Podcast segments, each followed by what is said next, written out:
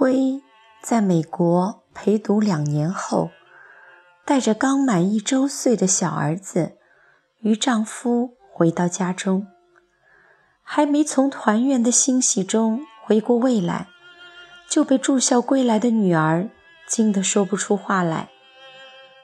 大女儿给父母的见面礼是这样一副新形象：打了八个耳洞。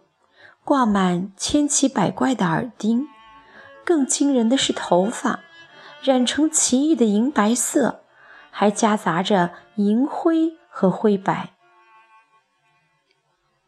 别出口教训我，我不是存心气你们的，而是想尝试一下自由的滋味儿。不让染发、烫发，不让化妆，不让穿裙子，凭什么大人可以做的事，我们就不可以做呢？女儿的脸上写满了对规章制度的轻蔑。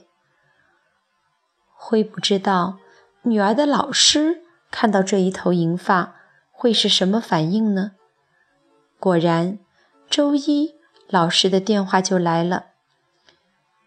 您女儿说，染发是母女分离两年后送给您的礼物，所以。我建议他在下次班级演讲的题目是“分离让我成长”，您觉得怎么样呢？灰紧张的情绪顿时松弛了，甚至露出了一丝微笑。老师在电话里叮嘱：“教育界有句老话，叫做‘有一种温柔陪伴’。”就是孩子在青春期干出格的事时，什么也别做。孩子的觉醒与自我管理是需要等待的，尽管这等待对我们而言是种煎熬。没错，灰只有等下去。女儿本以为会受到强烈的反击，没成想。老师和妈妈都放过了他，而辉眼瞅着女儿的白发下面生出了黑发，却不能命令或祈求她染回黑发。每到坚持不下去的时候，他就默念老师的话。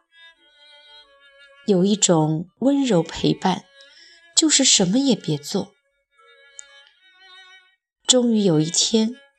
女儿宣布，她要染回黑发了。灰很惊讶。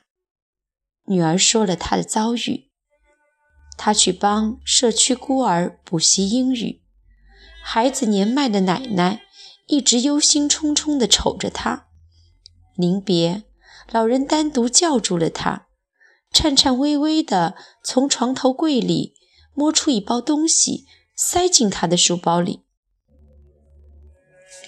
老人说：“孩子，有什么烦心事，别搁在心里。你看，奶奶现在只剩下小孙子相依为命，头发都不像你愁的这样白呢。”那天晚上，女儿从书包里拿出那位老奶奶赠送的礼物，忍不住眼热鼻酸。那是半包黑芝麻糊，民间相传能让白发转黑的香甜食物。